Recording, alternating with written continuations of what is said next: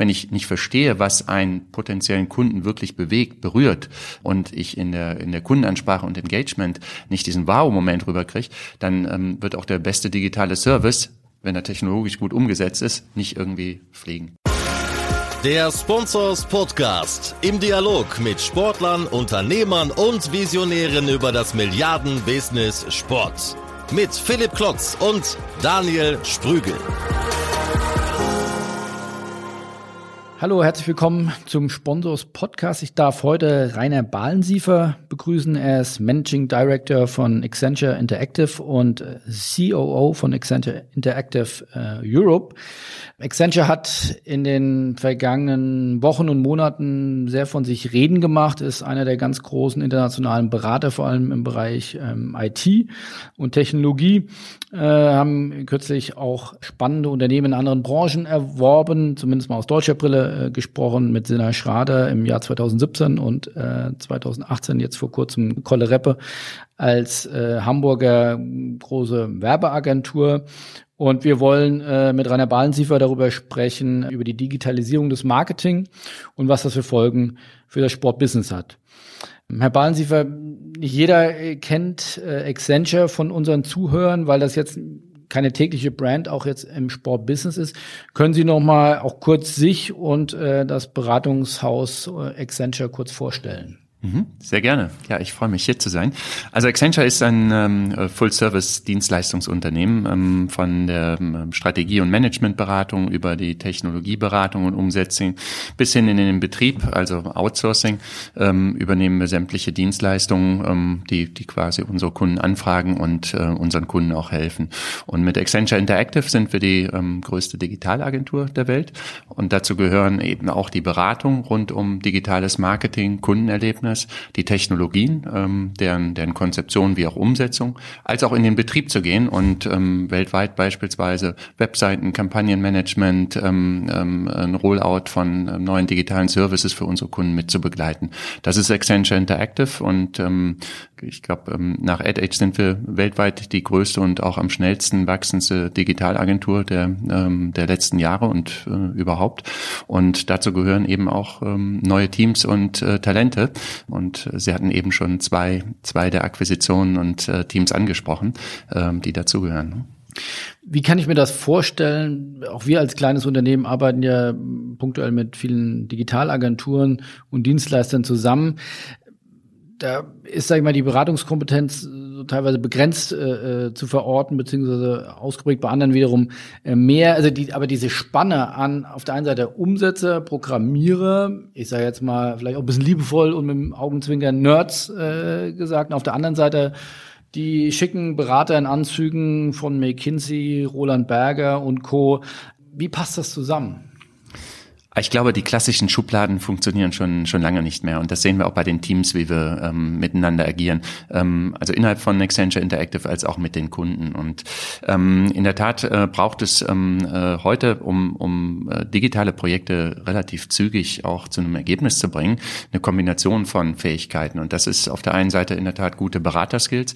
Ist das überhaupt ein äh, relevanter digitaler Service? Ist ist ist dieser Touchpoint besonders relevant? Was ist auch potenziell mal ein Business Case, der hinter so einem Touchpoint liegt. Ähm, das ist eher die Beratersicht in so einem Projekt. Die ähm, andere Sicht ist, was geht denn überhaupt technologisch? Ähm, wie schnell kann ich einen, einen bestimmten Service umsetzen? Wie passt das in, in meinen gesamten Kundenerlebnisprozess und die Technologie, die dahinter steckt? Oder ist das eher ein Wunschdenken, was zwar von der Idee her nett ist, aber technologisch einfach sich so nicht implementieren lässt? So, das Ganze muss ich kombinieren mit einem hohen Maß an Kreativität, guten Design Design Skills ähm, und vor allem ähm, dem, dem ähm, emotionalen äh, Ansprache des Kunden. Wenn ich nicht verstehe, was einen potenziellen Kunden wirklich bewegt, berührt und ich in der, in der Kundenansprache und Engagement nicht diesen Wow-Moment rüberkriege, dann ähm, wird auch der beste digitale Service wenn er technologisch gut umgesetzt ist, nicht irgendwie fliegen. Und deshalb ähm, kombinieren wir diese ähm, verschiedenen Disziplinen. Das braucht ein bisschen Übung. Ähm, ähm, das ist aber durchaus gelebte Praxis seit einigen Jahren. Ähm, nicht immer sind alle Disziplinen in jedem Projekt ähm, natürlich von Anfang bis Ende dabei. Das hat auch Phasen. Aber ein, ein nahtloses Zusammenarbeiten, das ist am Ende des Tages auch, was wir unter agilen Liefermethoden verstehen, wo wir eher in kleineren Abschnitten dann ähm, die Gewerke auch ähm, vollbringen. Ist das dann ähnlich, wie ich mir das in Werbeagenturen vorstellen kann, wo ich sage, da arbeitet dann ein Kreativer, ein Projektleiter und, und dann ein Texter vielleicht noch auf einem Kunden. Ist das ähnlich, dass man ein Programmierer, einer, der das Projekt führt und einer, der die Fäden zusammenhält? Wie kann ich mir das vorstellen? Das hängt ein bisschen vom Auftrag genau ab, aber ähm, äh, ob Sie ein typisches äh, Scrum-Team nehmen, ähm, Größenordnung acht bis zehn Personen, äh, da werden Sie wahrscheinlich drei bis vier Entwickler, zwei bis drei Designer haben, ein bis zwei Berater. Ähm, das hängt ein bisschen davon ab, was genau die Fragestellung ist und in welcher Phase eines ähm, digitalen Produktes oder Services wir sind. Ähm, wenn es um komplette Innovation und Findung geht, dann wird vielleicht der Anteil der Berater und der Designer, der Innovationsstrategen etwas höher sein. Da wird es wahrscheinlich dann einen geringeren Anteil Anteil an ähm, äh, Technologen und Umsetzern sein. Wenn wir spät in, in einer fortgeschrittenen Phase sind, dann wird sich der Anteil vielleicht verschoben haben. Ne? Und wie ist das in der Budgetierung von solchen Projekten? Also Berater haben ja durchaus sehr hohe Tagessätze, geht's ja in die mehreren tausend teilweise, je nachdem wie seniorig das ist. Äh, äh Programmieren, Designer ja in der Regel eher ja, um die 100 Euro, 80 Euro, 120 Euro äh, pro Stunde. Äh, wie passt das zusammen? Kann man, ist das dann eine Mixkalkulation? Wir haben, ähm, das ähm, gilt ja für Accenture in Summe wie auch für Accenture Interactive. Natürlich gibt es äh, verschiedene Rate Cards, die die einzelnen, ähm, wir nennen das Type of Services oder Dienstleistungsarten auch unterschiedlich bepreisen. Und in der Tat ähm, ähm, geht es äh, unseren Kunden primär darum, ein Gesamtergebnis geliefert zu bekommen. Und ähm, dafür braucht man halt diese verschiedenen Disziplinen, die auch unterschiedliche ähm, ähm, Tagessätze und unterschiedliche auch Anforderungen natürlich erfüllen müssen. Sie kommen aus der klassischen Beratung, waren jahrelang bei Roland Berger tätig, sind dann 2012 als Geschäftsführer von Accenture Interactive Dach dort gewechselt. Wie viel IT-Kompetenz hatten Sie damals oder war das vieles Neues, als Sie dann gewechselt sind zu Accenture? Mhm.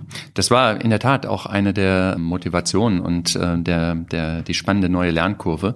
Mit Roland Berger ähm, habe ich, glaube ich, 13 Jahre lang Strategie, Beratung par excellence ähm, in allen Facetten ähm, kennengelernt. Dann in einen ähm, globalen Dienstleistungskonzern mit äh, hoher Technologieanteil, aber auch mit Betriebs- und Outsourcing-Kompetenzen und äh, letztendlich, was wir jetzt mit Accenture Interactive ähm, äh, gebaut haben, auch einem hohen Kreativanteil ähm, weiter entwickeln, ist einfach persönlich sehr spannend, ähm, weil man in äh, komplett neue Disziplinen und auch natürlich äh, Talente, Führungsstrukturen etc. reinschauen kann. Wie kann ich mir das vorstellen? Sie haben es eben selbst gesagt, äh, Accenture ist ein Stück weit auch ein Konzern, eben gesagt die größte Digitalagentur. Passt das zusammen? Also auch ja fluide, agile Strukturen, die man ja heute braucht für technologische Prozesse, ähm, die abzubilden mit einem Konzern, ist das nicht ein Widerspruch in sich? Naja, die Frage ist, ähm, was den Konzern definiert. Wenn Sie halt 450.000 Mitarbeiter weltweit haben ähm, und ein ähm, Umsatzmillionen von fast 40 Milliarden Dollar, dann würde man das heute gängigerweise als Konzern bezeichnen. Auf der anderen Seite ist äh, natürlich das nicht als Konzern in irgendeinem Kundenprojekt präsent, sondern in einem Kundenprojekt sind eben genau diese kleinen Teams, die das konkrete Thema bearbeiten, was, was für unseren ähm, Kunden ähm, äh, die, die Wertschöpfung stiftet. Ähm, das findet ja vor Ort in äh, vielen äh, Projekten und Teams statt. Und da ist natürlich das gefragt, äh, was, was äh, in dieser Kundensituation relevant ist. Und ähm, da, da ist dann wenig Konzern verfügbar. Das heißt, die Teams werden dann immer frisch und neu zusammengestellt, je nach Kunden, je nach Bedarf. Die Teams werden ähm, äh, natürlich auf die Projekte äh, von jedem Kunden und ähm, ähm, so zusammengestellt, wie, wie das beste Team ist, was diese, diese Pro dieses Problem bearbeiten kann und äh, zu einer Lösung kommen kann. Und das, ähm, das ist eben auch das Spannende, äh, dass wir nicht nur innerhalb von Accenture Interactive verschiedene Disziplinen miteinander kombinieren können, sondern dass auch über alle Einheiten, alle Businesses, wie wir es bei Accenture nennen, also die Strategieberatung, die Technologie bis ins Outsourcing, ähm, in jeder Kombination ähm, erstellen können. Und da haben Sie gemerkt als Berater, da fehlt uns noch ein Schuss Kreativität und deswegen ähm, haben Sie sich ähm, Kolle Reppe unter den Nagel ger äh, gerissen. Nein, also ernsthaft, ist ja eine der größten unabhängigen äh, deutschen Werbeagenturen gewesen, die jetzt äh, vor wenigen Wochen dann auch von Ihnen übernommen wurden. Was ist der Hintergrund davon? Mhm. Ja, in der Tat, ähm, das sind eher sehr ähm, äh, längerfristig gedachte und nachhaltige Prozesse. Äh, und man lernt sich natürlich in auch, ich sag mal, äh, M&A-Prozess und in der Due Diligence ähm, äh, lange vorher kennen, bevor so ein, ein eine Transaktion dann auch stattfindet. Und das ist ganz bewusst beidseitig, denn sowohl die die Geschäftsführung, die Gründer von von den Firmen, die uns zu uns kommen, müssen das wollen, müssen das in der in der gleichen Vision und auch in der gleichen Idee mittragen. Als auch wir ein Verständnis haben ähm, davon müssen, wie passt das denn zusammen? Kann sowas auch funktionieren, ähm, wenn wir das mit anderen ähm, Disziplinen und anderen Dienstleistungen von Accenture kombinieren? Was wir natürlich nicht wollen, ist, dass wir ähm, ähm, ähm Akquisitionen und, und ähm, Agenturen dazu nehmen, die dann für sich bleiben und einfach ihr Business weitermachen, wie sie es bisher gemacht haben. Ähm, die Teams, und jetzt nehmen wir mal ähm, Kolle Rebbe, kommen jetzt zu uns, weil sie Bestandteil einer, einer größeren Idee ähm, äh, werden wollen. Und das, was sie an Kreativ- und Kommunikationskompetenz haben, in die Entwicklung beispielsweise digitaler Produkte und Services mit äh, einbringen wollen und an ähm, internationalen Kunden ähm, genau diese Dienstleistungen auch ähm, viel, viel ganzheitlicher und auch ähm, äh, breiter erbringen wollen. Insofern ist das ein Prozess, ähm, der neben ähm, der, dem inhaltlichen Fit auch ähm, sehr viel dazu äh, damit zu tun hat, ähm, wie passt man zusammen, wie möchte man auch zusammenarbeiten und hat man die gleiche Idee, wie Kunden heute und morgen quasi Aufträge an uns vergeben werden und welche Rolle kann dann die, die jeweilige Agentur dort auch einbringen. Früher wäre ja sicherlich äh, so eine Werbeagentur dann eher in die, die großen Werbenetzwerke aufgegangen, WPP oder Omnicon oder äh, Publicis. Äh, das ist schon ein Shift in der, in der Werbebranche. Kann man das schon an dem Beispiel Kollereppe festmachen, dass jetzt im Driver Seat die großen Internetagenturen sitzen und nicht mehr die großen Werbekonglomerate? Also ich glaube, ähm, wir führen sehr viele gute Gespräche ähm, äh, und in der Tat sehen wir eine hohe Offenheit ähm, bei vielen der, der Agenturen, mit denen wir gesprochen haben und die auch zu uns gekommen sind, eben genau diese strategische Lösung. Also Bestandteil eines größeren Leistungsgewerks zu werden, anstatt standalone ein, eine Beteiligung zu bleiben. Das ist natürlich eine Hauptidee, ähm, die auch viele der, der Gründer treibt. Und ähm, äh, insofern sehen wir dort durchaus eine gewisse, einen gewissen Zuspruch. Ob das jetzt auf anderer Seite hat, heißt, dass dort weniger Zuspruch ist, das, das mag ich gar nicht kommentieren. Das, das sollten Sie mit den großen Netzwerken einmal diskutieren. Die kämpfen ja teilweise, äh, zumindest am Beispiel von WPP, gerade ein bisschen mit sich selbst. Ähm, nochmal auf Sie persönlich jetzt auch geblickt äh, und Ihre berufliche Karriere. Sie haben es eben selbst gesagt, äh, äh viele Jahre für Roland Berger gearbeitet. Wenn Sie sich das Marketing anschauen in den, in den letzten 10, 15 Jahren, was hat sich da Ihrer Meinung nach am grundlegendsten geändert? Also Marketing ähm, ist, glaube ich, auf der einen Seite äh, viel komplexer, viel vielschichtiger geworden. Ich komme ich gleich drauf.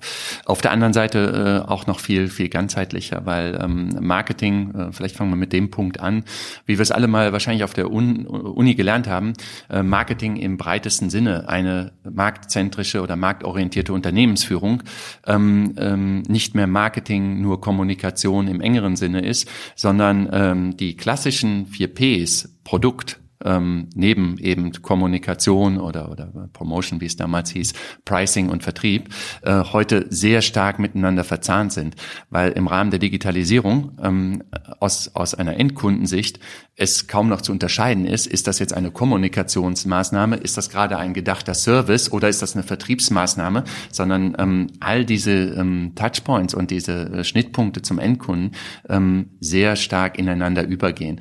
Und insofern ähm, ähm, ist das auch ein Stück weit die, die ähm, Vielseitigkeit, die, die Komplexität, die das Marketing heute ausmacht. Ähm, denn ich kann es eigentlich nicht mehr wie, wie damals auch von, von Adam Smith gedacht, in einer rein funktionalen äh, Ablauforganisation bearbeiten, sondern wenn ich in, in, im Produktmanagement, im, im digitalen Service etwas Neues ausdenke, äh, überlege, was ist relevant für die Zielgruppe, dann brauche ich im gleichen Moment ein, ein Gefühl, wie, wie, wie funktioniert das in einem Direct-to-Consumer-Vertrieb, äh, wenn es, wenn ich, wenn ich das heute dem Endkunden zuspiele, weil Marketing und Vertrieb Hand in Hand äh, in, in dem Moment die gleiche Funktion sind. Das gepaart mit einer Unzahl von technologischen Möglichkeiten, das gepaart mit der, der Erfordernis, ähm, Realtime, ähm, äh, also always on zu sein, weil wir als Endkunden natürlich auch, äh, nehmen wir mal MyTaxi, ähm, nicht äh, jetzt irgendwo in einem ähm, einseitigen Prozess etwas reinkippen und dann warten auf die Antwort, sondern in dem Moment, wo wir ein, ein, ein, ein Taxi bestellen, auch eine Antwort haben wollen, wie lange dauert's und werde ich jetzt transportiert. Ähm, das sind halt ähm, äh, Punkte, die das gesamte Marketing so spannend machen, aber Marketing bitte dann im breiteren Sinne, nämlich als ähm, marktorientiert orientierte eigentlich Unternehmens- und Geschäftsmodellführung ähm, und nicht als Marketingkommunikation im engeren Sinne. Und ähm, vielleicht, wenn wir da nochmal drauf zurückkommen, das ist eben auch der spannende Teil. Ähm, wenn ich Kundenerlebnis ähm, weiterdenke, dann muss ich es halt nicht nur im Rahmen eines Produkt, Produktmanagements und Service-Management mit einer vernünftigen Innovationspipeline ähm, äh, befüttern, weiterentwickeln, dann muss ich es eben auch inszenieren und ähm, ähm, so, so in der Kommunikation zum Kunden bringen können. Und äh, da bringen beispielsweise die Kollegen von Kölle Rebbe ihre Kompetenz mit. Ich habe aber auch nochmal ein ganz großes Bedürfnis, auch noch mehr zu verstehen, wie solche Arbeitsprozesse bei Ihnen stattfinden. Ich habe mal ein Interview auch mit ähm, einem Mitarbeiter von Facebook äh, geführt, der sagte mir, oder er sagte im Interview, äh, der Daniel Kramer ähm, in einem der vorigen Podcast-Interviews, dass er, wenn er jeden Morgen, wenn er aufsteht, hat er wieder mehrere neuen Releases äh, in der Inbox und dann muss er sich die erstmal durchlesen und die, äh, seine Kunden haben sie teilweise schon bei TechCrunch gelesen und dann ist das eigentlich ein tägliches Hinterherlaufen. Wie ist das jetzt bei der größten Internetagentur der Welt, wo da, da kommen ja auch täglich neue Entwicklungen, dann ist Apple Pay freigeschaltet für die Länder. Also wie kommt, wie wird man diese Datenflut und diese neuen Entwicklungen Herr? Indem man sie eigentlich sehr aktiv mitgestaltet. Ähm, und das ähm, ähm, vielleicht, wenn wir nochmal auf die Größe von Accenture ähm, zu sprechen kommen. Ähm, wir haben halt weltweit äh, eine ganze Reihe von Tech Labs, Innovation Centern, ähm, Studios, die sich mit Innovationen aller Art beschäftigen. Und zwar nicht, weil das bei einem Kunden jetzt potenziell ähm, als Projekt ansteht, sondern weil wir dauerhaft mit unseren ähm, großen Partnern dort forschen. Wir haben ähm, äh, große Tech Labs und Innovation Center um Artificial Intelligence, um ähm, alles, was Social ähm, Voice Interfaces ähm, und natürlich auch die notwendigen Technologien, die dahinter äh, stehen. Wir sprechen halt mit den Technologiepartnern und arbeiten mit denen dauerhaft, um vorherzusehen, was davon wird irgendwann so marktrelevant, dass es für eine Vielzahl von unseren Kunden oder für eine bestimmte Anzahl unserer Kunden auch ähm, ähm, relevant in der in der Umsetzung und in der Integration ist. Und ähm, das ist etwas, was wir eigentlich vorwegdenken. Wir sind, glaube ich, ähm, die größten Partner ähm, für für sämtliche großen Technologiedienstleister. Ähm, äh, nennen wir mal nur nur einige von ähm, ähm Google, von Facebook, ähm, SAP, Adobe, Salesforce. Ähm, wenn Sie dort in die ähm, Partnerschaften und die Partner of the Years schauen, dann werden Sie eigentlich immer, immer uns finden. Das ist aber nicht, weil wir nur die größten Implementierungspartner sind, sondern weil wir gemeinsam auch in der Produktentwicklung, in der Forschung mit, mit den, mit den Partnern arbeiten, um technologische Lösungen und was vielleicht morgen mal relevant ist, auch ein Stück weit vorwegzulenken. Sollen wir kurz das Marketing und die IT ein bisschen verlassen und in unseren geliebten Sport oder in das Sportbusiness wieder eintroppen als Sie äh, bei Roland Berger gearbeitet haben, im, so um das Jahr 2005 herum, da ging es dem BVB ja nicht ganz so gut, äh, große finanzielle Misere und, und Schwierigkeiten gehabt. Da haben Sie seinerzeit geholfen, den äh, BVB zu retten und die Sanierung auf die Beine äh, zu stellen. Hätten Sie sich damals vorstellen können, Blick zurück, das sind jetzt äh, ja, gute 10, 13 Jahre her. Mittlerweile steht äh, der BVB bei über 500 Millionen Euro Umsatz. Hätten Sie mal sich vorstellen können, dass es mal eine solche Entwicklung nimmt mit dem BVB? Ich glaube, wenn wir das versucht hätten, damals im Business Case reinzuschreiben, dann hätten uns alle rausgeschmissen als Träumerei und Hockeystick. Denn ähm, äh, wie es im, jetzt im Nachhinein derart positiv und vor allem auch derart nachhaltig ähm, entwickelt worden ist und äh, sich weiterentwickelt hat, ähm, das ist schon, das ist schon herausragend. Und ähm, ich glaube, das hätten wir in, ähm, in, in keinem Businessplan der Welt damals auch nur ansatzweise vorweg ähm, denken können. Ähm, in der Tat war das aber auch eins der, der spannendsten und ähm, der schönsten Projekte, weil eine komplette Restrukturierung, ähm, sehr ganzheitlich, ähm, ähm, komplette Restrukturierung der Passivseite, auch natürlich auf den Erlösen und auf den Kostenpunkten zu schauen, was, ähm, was zu tun ist, ähm, damit auch die kurzfristigen Themen wie Cashflow funktionieren. Das ist schon eine sehr, sehr ganzheitliche Unternehmenstransformation ähm, gewesen. Und es ging damals auch ähm, eben ähm, äh, in der Umsetzung nur deshalb, weil wir auch in einem Netzwerk mit vielen guten Partnern ähm, gearbeitet haben. Natürlich dem äh, neuen, damals neuen BVB-Management um ähm, Aki Watzke, äh, natürlich mit Partnern wie Morgan Stanley, ähm, die ähm, im Hintergrund dort ähm, äh, mitgewirkt haben, äh, Ernst Young. Dort waren viele Dienstleister, die quasi ähm, in einem guten Team diese Transformation ähm, ähm, äh, geschafft haben. Und ähm, äh, es ist umso schöner zu sehen, als dann natürlich ab ähm, äh, 2011 auch die ersten Titel wieder zu, zurückkamen und auch der sportliche Erfolg derart nachhaltig äh, und positiv ähm, sich entwickelt hat. Zeigt halt, dass äh, man auch auf der, auf der kaufmännischen Seite einige äh, Grundsteine richtig legen kann, ähm, die keine Garantie, aber die durchaus äh, die Wahrscheinlichkeit für sportlichen Erfolg auch erhöhen. Ihr Herz schlägt auch für den BVB oder sind Sie in einer ganz anderen Sportart unterwegs? Nein, ich bin ähm, äh, in der Tat dem Fußball äh, sehr verbunden, ähm, bin emotional ähm, in der Tat aber äh, in Köln aufgewachsen. Mit dem ersten FC äh, sowohl als auch mit dem BVB schlagen jetzt acht zwei Herzen in meiner Brust. Wie beobachten Sie denn die Entwicklung der Fußball-Bundesliga in den letzten 13 Jahren aus Beratersicht, aber auch als, als Marketing-Experte oder, oder auch jetzt mittlerweile als IT-Experte? Mhm. Ich glaube, die ähm, Umsatzentwicklungen ähm, und auch die, das stetige Wachstum ähm, der Bundes, Bundesliga oder Bundesligen, die weitere Professionalisierung in vielen Bereichen. Ähm, ähm, ich glaube, das spricht für sich. Äh, was auch für sich spricht, ist, wenn man ähm, durch Europa schaut, wie nachhaltig eigentlich die Bundesliga aufgestellt ist. Das hat auch äh, mit einer sehr klaren Lizenzierung zu tun. Das hat auch mit einem sehr nachhaltigen eigentlich Management auf dem, wer, wer, sich beteiligen darf, Stichwort 50 plus 1 Regel zu tun äh, es ist eben nicht überhitzt wie vielleicht die eine oder andere Liga. Es ist sehr nachhaltig ähm, ähm, äh, gewachsen und das, das, ähm, das ist, glaube ich, eine, eine Riesenleistung aller, aller Beteiligten dort. Ähm, ich glaube, der, der, der weitere Wachstums- und ähm, Aufholbedarf ist, ist klar adressiert in der Internationalisierung, auch in der Digitalisierung, äh, Verlängerung des Erlebnisses im, im Stadion und ähm, ähm, äh, natürlich ähm, fängt es bei den Basics an und und ähm, viele Vereine ähm, digitalisieren gerade die Stadioninfrastruktur, ähm, testen auch neue Technologien, Stich, Stichwort Augmented oder Virtual Reality. Ich glaube, da ist noch wahnsinnig viel Wachstumsbedarf nach oben und, und Luft nach oben. Bedarf oder, oder auch ein gewisser Need? Also wo sehen Sie da aus IT-Sicht, wenn Sie sagen, äh, Sie haben da gewisse oder sehr unterschiedliche und sehr fortschrittliche Labs sehen ja wahrscheinlich dann, was ist technisch möglich. Das kann man, glaube ich, den Clubs auch nicht ganz vorwerfen, dass sie auf dem Standard nicht sind. Aber würden Sie sagen, da wird Potenzial verschenkt auf Seiten der Fußball-Bundesligisten? Mir steht es überhaupt nicht zu, irgendjemand was. Doch äh, unbedingt äh, irgendjemand was vorzuwerfen. Auf gar keinen Fall.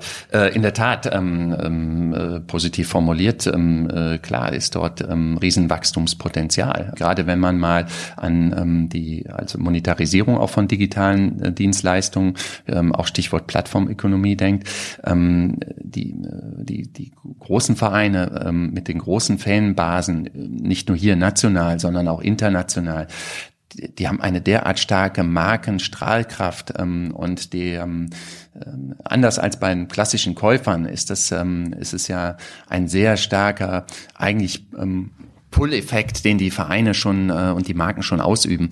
Ähm, da, da steckt jede Menge Potenzial drin.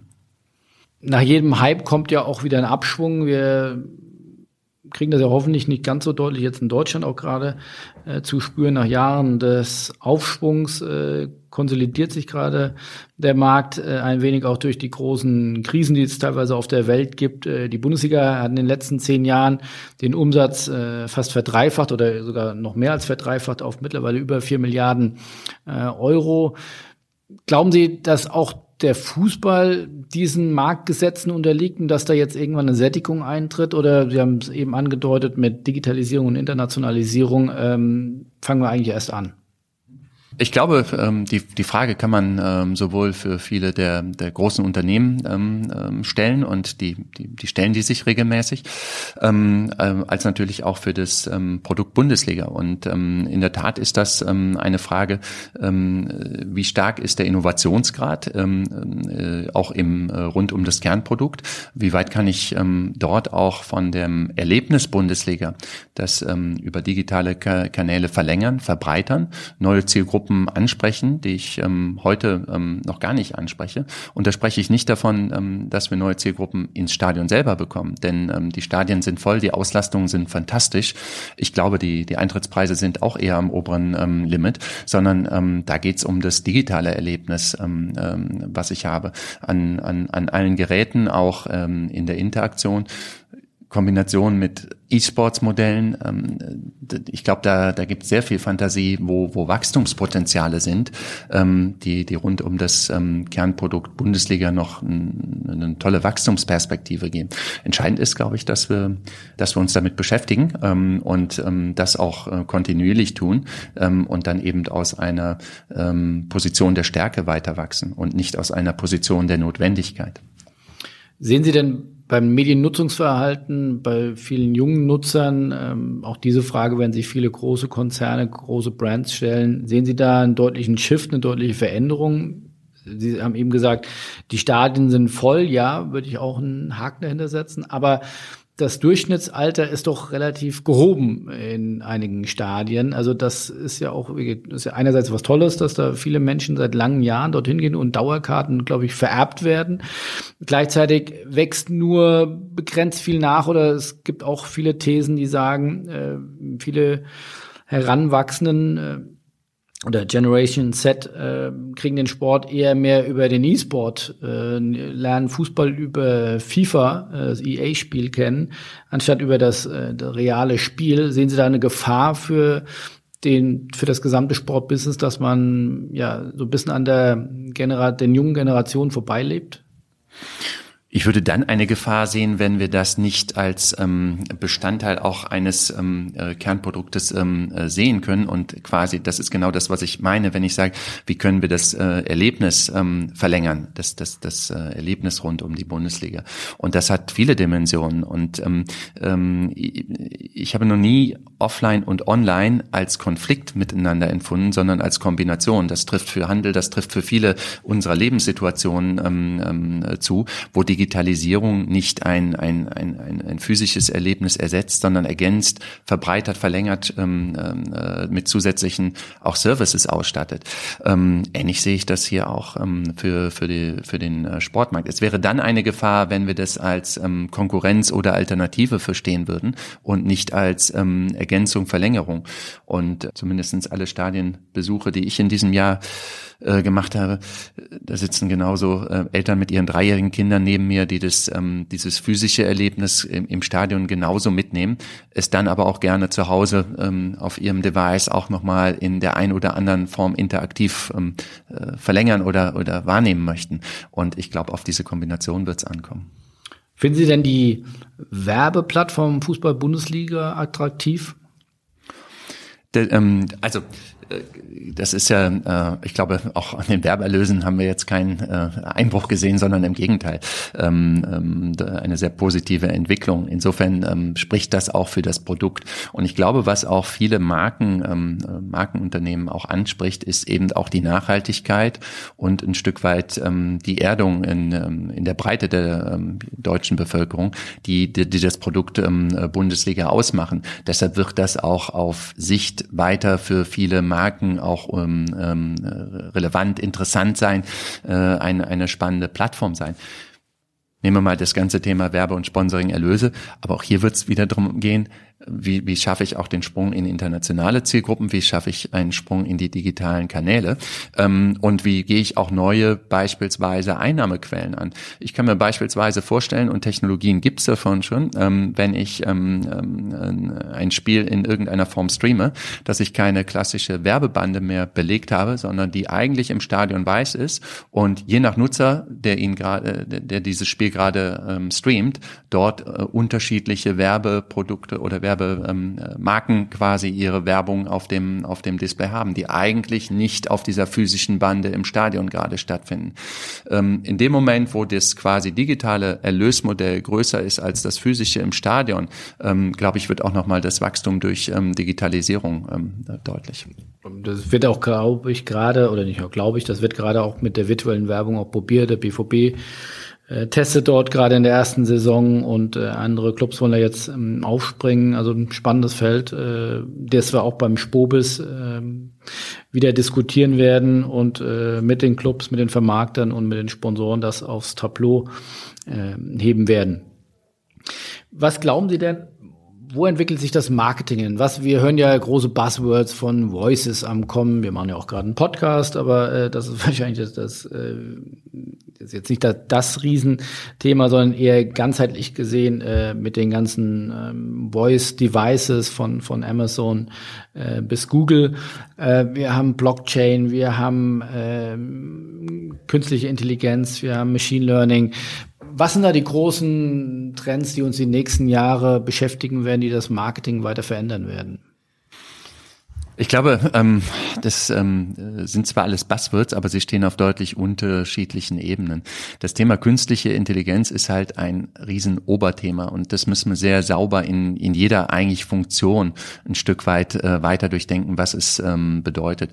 Deshalb glaube ich auch, dass äh, künstliche Intelligenz ähm, äh, in vielen Lebensbereichen ähm, sehr, sehr entscheidende Veränderungen für, für Prozesse haben wird, ähm, auch im Marketing. Ähm, das hat äh, damit damit zu tun, dass wir ein Stück weit ähm, schneller über uns als, als Zielgruppe lernen können, dass wir auch ähm, äh, Muster erkennen und ähm, Automatisierung äh, noch, noch deutlich schneller ähm, ähm, vorantreiben, dass wir Personalisierung an, ähm, in dem Moment, ähm, wo wir quasi als, als Individuum ähm, verstanden werden, ähm, haben werden. Ich glaube, das wird ähm, das Oberthema sein, was Marketing am meisten verändern wird.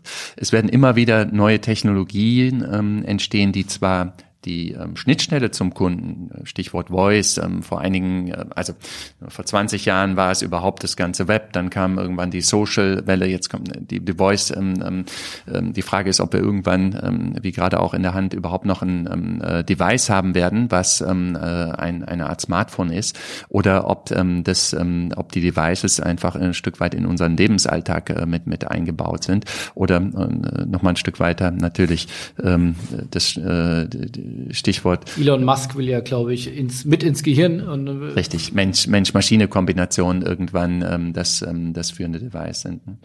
Äh, insofern, all, all das hat ähm, sehr viel mit künstlicher Intelligenz zu tun, die dort, ähm, ähm, die dort ähm, überall hintersteckt.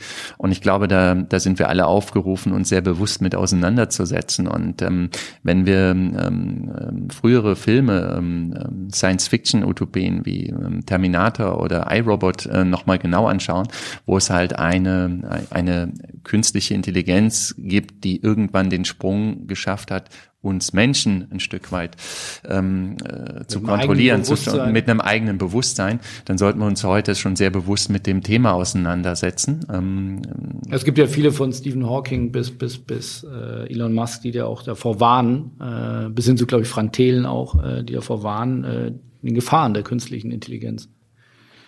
Äh, in der Tat, und wir sollten uns bewusst damit äh, auseinandersetzen, denn ähm, ähm, ich glaube, wir werden noch den, den Zeitpunkt er, erleben, in dem künstliche Intelligenz schneller lernt als äh, menschliche. Und das sollten wir sehr bewusst ähm, angehen. Inwieweit ist das Thema Personal für sowohl Accenture, aber auch für den Sport, so wie ihn, Sie ihn kennengelernt haben, entscheidend? Ich kann sagen, aus unserer Sicht, die wir jeden Tag beobachten, es tut sich echt eine ganze Menge aber vielleicht noch nicht so schnell, wie man es, wie es viele gerne hätten und auch die ja, Integration von ja, Menschen und Entscheidern, die einen digitalen Background haben, die ist noch überschaubar. Das wächst viel auf der zweiten und, und, und dritten äh, Entscheiderebene, aber so bis in die Vorstandsetagen, bis in die Geschäftsführungsetagen äh, ist das teilweise noch ein bisschen zurückhaltend. Ähm, sehen Sie da noch ein großes Potenzial für das Sportbusiness? Auch vielleicht, ich glaube, es gibt Paul Keuter, der von Twitter kam. Also da könnten sich ja auch viele Clubs, sag ich mal, bei den Accentures dieser Welt bedienen, sozusagen sich auch noch ein bisschen mehr ja, Digitalkompetenz ins Haus zu holen. Ich glaube, äh, Bedarf für gutes Personal äh, ist äh, nie zu Ende und ist nie gedeckt. Insofern ganz klar ja. Also ähm, äh, das betrifft ähm, viele Funktionen und gerade im, im Rahmen Digitalisierung ähm, verändert sich Wissen, Technologiebasis derart schnell, äh, dass es eher darauf ankommt, ein Team äh, zu haben, was in ein Netzwerk integriert ist, um eben am Puls der Zeit zu, zu sein. Sämtliche Möglichkeiten von digitalen Technologien im Haus zu haben, ist halt einfach auch weder ökonomisch noch, noch machbar aufgrund der Geschwindigkeit. Trotzdem braucht man halt Talent, was offen ist, was das richtige Netzwerk mitbringt und was auch die richtige Idee hat ähm, von Zusammenarbeit in einem Netzwerk, was eben äh, über Unternehmens- oder Vereinsgrenzen hinausgeht. Gibt es denn direkte Anknüpfungspunkte für Accenture, wo Sie jetzt heute schon im Sport arbeiten, entweder in Deutschland oder international?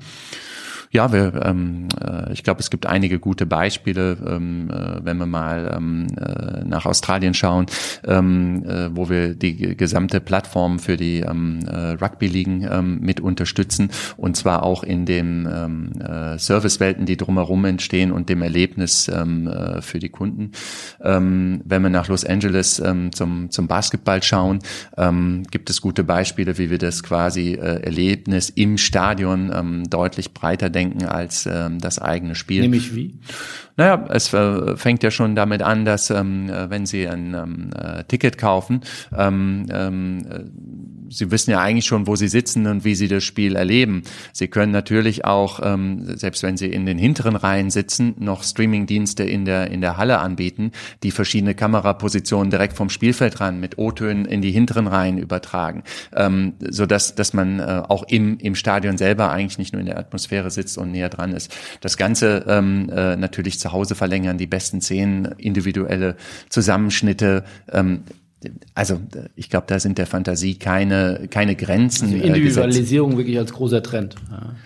Die, also da, da, ähm, ich glaube, da gibt es eine ganze Reihe von wirklichen Herzblutfans, die, die auch bereit sind für gute digitale Services und das Erlebnis des, des eigenen Vereins, der eigenen Spieler ähm, auch ähm, ähm deutlich ähm, mehr zu zahlen als das eigentliche Stadionticket.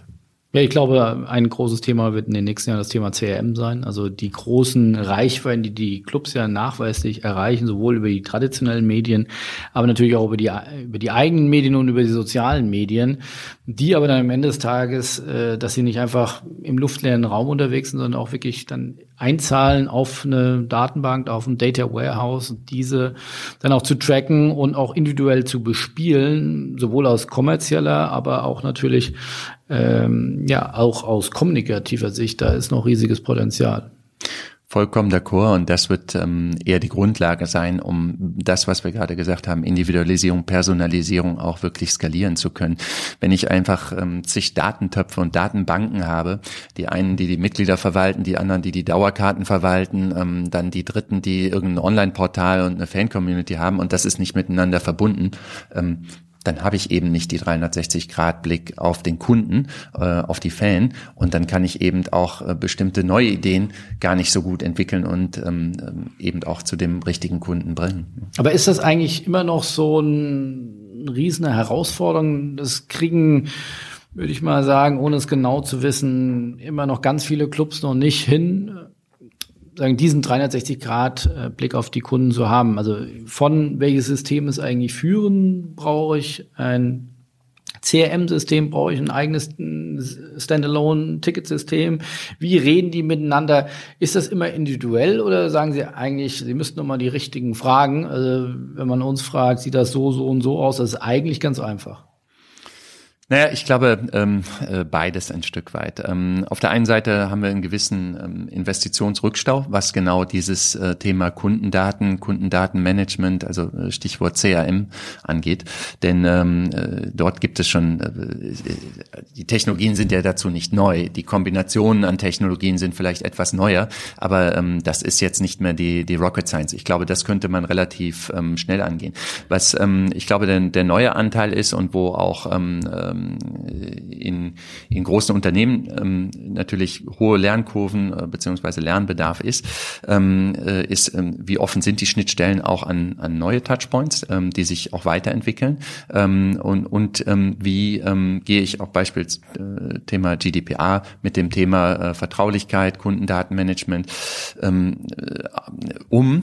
Äh, am Ende des Tages, ähm, äh, ich will ja dadurch, dass ich ähm, die Möglichkeit habe, meine Kunden zu, äh, zu verstehen, nicht zu einer Werbemaschine werden, die quasi dann auch das, den, den Gegeneffekt, äh, nämlich das Abwenden ähm, von, von Kunden und Fans äh, zur Folge hat, sondern das muss ich ja sehr ähm, bewusst ähm, als, als äh, ich sag mal, ein, eine Seite der Beziehung auch ähm, ähm, pflegen oder äh, verstehen. Und sehen Sie ja große Unterschiede weltweit. Ich glaube, Accenture ist ja weltweit unterwegs von Amerika bis Australien. Sind die Länder da sehr unterschiedlich aufgestellt oder merken Sie schon, das ist ein ja, weltweiter Durchschnitt und da fällt auch Deutschland nicht besonders weit ab? Ich glaube, die Unterschiede sind eher kultureller Art. Ähm, wenn ich im angelsächsischen Raum unterwegs bin, äh, unterwegs bin, ist einfach die Bereitschaft, Daten zu teilen, als auch das ganze Thema Daten, äh, Datenschutz nicht, ähm, also die Bereitschaft, Daten zu teilen, ist höher. Die Anforderungen an Datenschutz sind ähm, niedriger oder anders ähm, gelagert als, ähm, als hier in Deutschland. Damit einhergehen ähm, testen natürlich ähm, sowohl Vereine, Verbände als auch Unternehmen im angelsächsischen Raum äh, deutlich früher, was, was für Möglichkeiten in äh, beispielsweise CRM-Technologien ähm, äh, zu finden sind. Ähm, insofern ist das eher eine Frage, die nicht aus der Technologie kommt. Die Möglichkeiten sind für alle eigentlich vergleichbar. Ähm, es ist eher eine Frage, ähm, äh, mit äh, Kultur und Verständnis von Daten ähm, und Datenschutz. Aber haben Sie da noch Hoffnung für Deutschland oder werden wir da immer weiter abgehängt oder robben wir uns wieder langsam ran? Ich glaube, mit der mit der Datenschutz-Grundverordnung ähm, äh, haben wir ja nochmal einen sehr hohen Standard quasi. Äh, das ist aber kein deutsches, ja ein europäisches, europäisches Thema, Thema, was aber ähm, das Thema sehr präsent macht und äh, wo eigentlich ähm, sämtliche Vereine, Verbände äh, auch ihre quasi ähm, Mitgliederkommunikation, Interaktion äh, nochmal gerade überprüft haben. Insofern ist das Thema zumindestens wieder im, im, im Bewusstsein.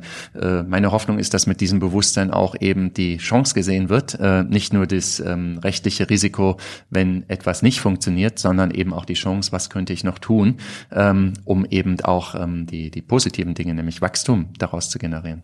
Und der nächste große Sprung kommt dann mit 5G ist ja auch ähm, ein Stück weit wieder äh, in dem Sinne dann Basistechnologie, die einfach nochmal ähm, äh, schneller dieses Thema, was wir eben hatten, Realtime ähm, und Interaktionsmöglichkeiten ähm, beflügelt. Ja, äh, wird mit Sicherheit auch nochmal ein, ein guter Evolutionssprung sein.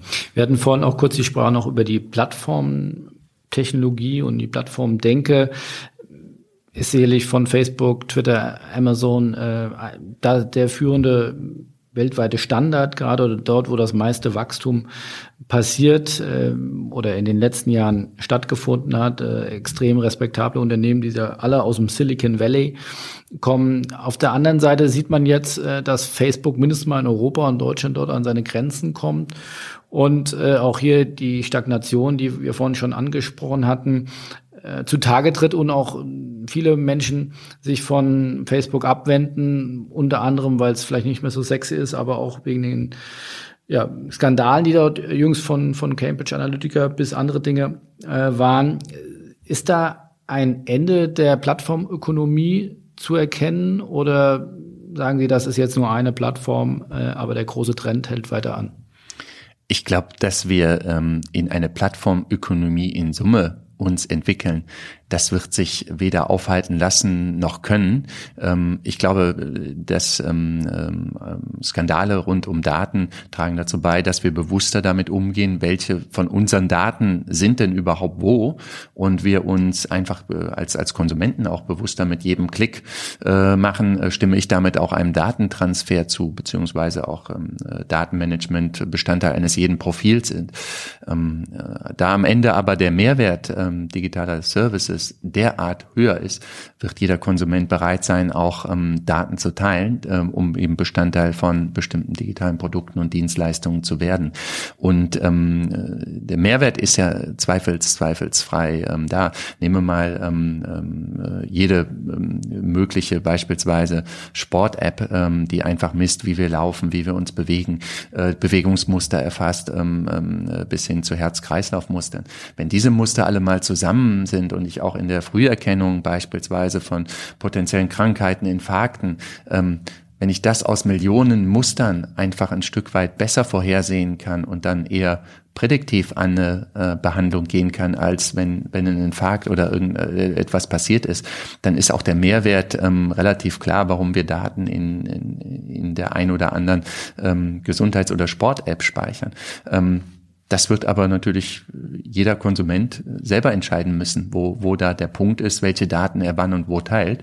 Wichtig ist, dass wir das Bewusstsein haben, welche Daten genutzt werden und dass das relativ klar ist und nicht durch irgendwelche zwei Klicks versteckt ist. Und ich glaube, da hat auch die äh, Grundverordnung zum Datenschutz nochmal ein Stück weit diese Sensibilisierung und das Bewusstsein herbeigetragen.